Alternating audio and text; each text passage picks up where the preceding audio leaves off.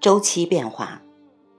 所罗门王在《传道书》中写道：“虚空的虚空，凡事都是虚空。”这句话与古希腊思想家赫拉克利特“万物流转”的教诲一致。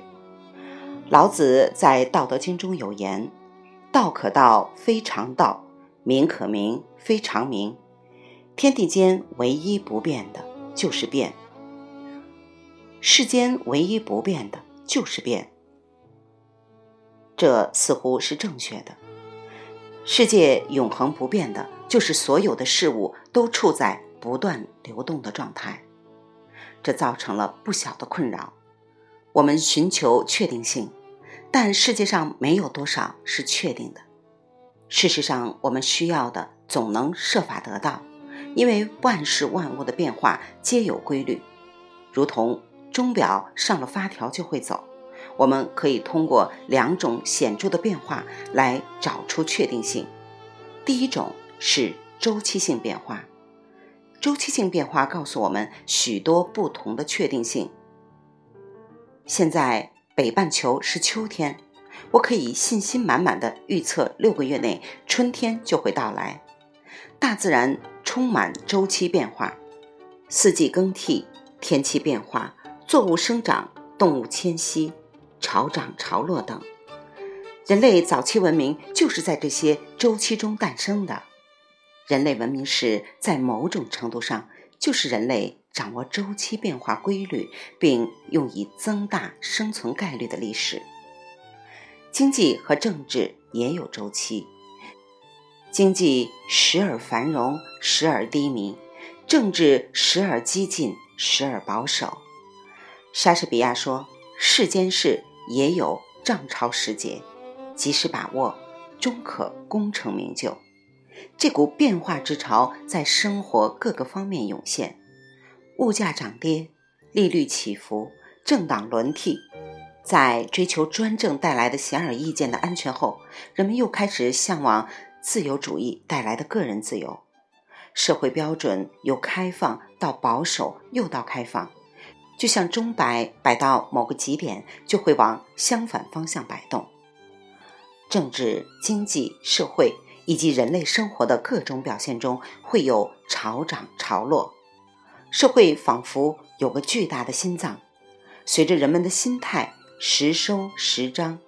心态此时是进步的、合群的，彼时又是保守的和保护主义的。心态周期也在时尚。政治，甚至是国际关系和个人关系中有所反映。人类已经找出三百个显著的周期，可以在某种程度上精确地预测未来。比如周期变化的例子：耕种和收割，生与死，日与夜，潮汐和月相，季节更替，动物迁徙，股票价格。经济衰退、建筑和房地产、季节性销售以及利率。巴菲特的投资无往不利，最重要的原因是洞悉了周期变化之道。他是掌握潮流的大师。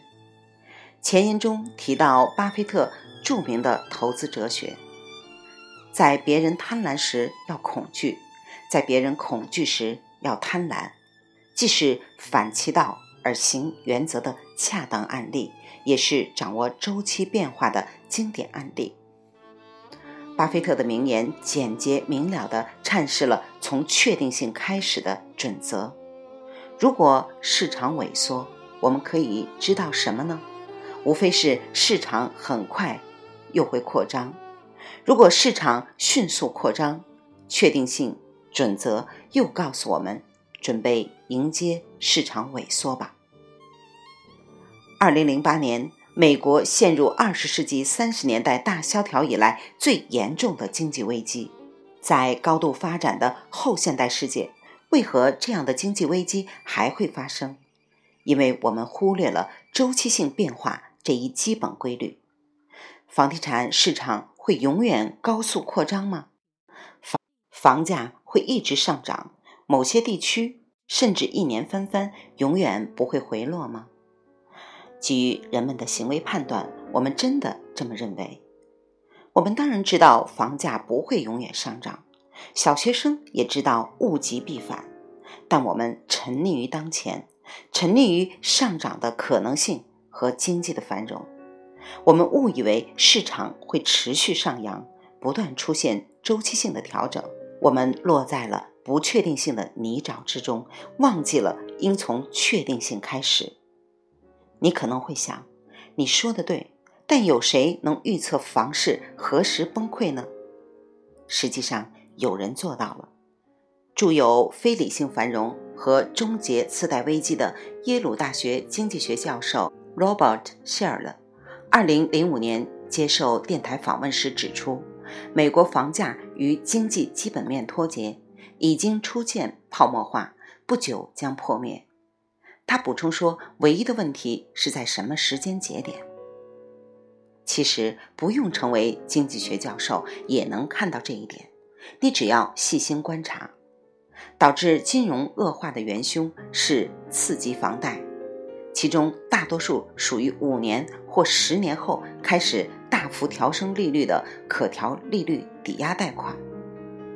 房市在二零零零年开始上扬，到了二零零二年、二零零三年大幅增长。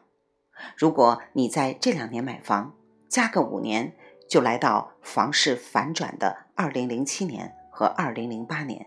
由于屋主开始缴不出房贷，纷纷抛售房屋。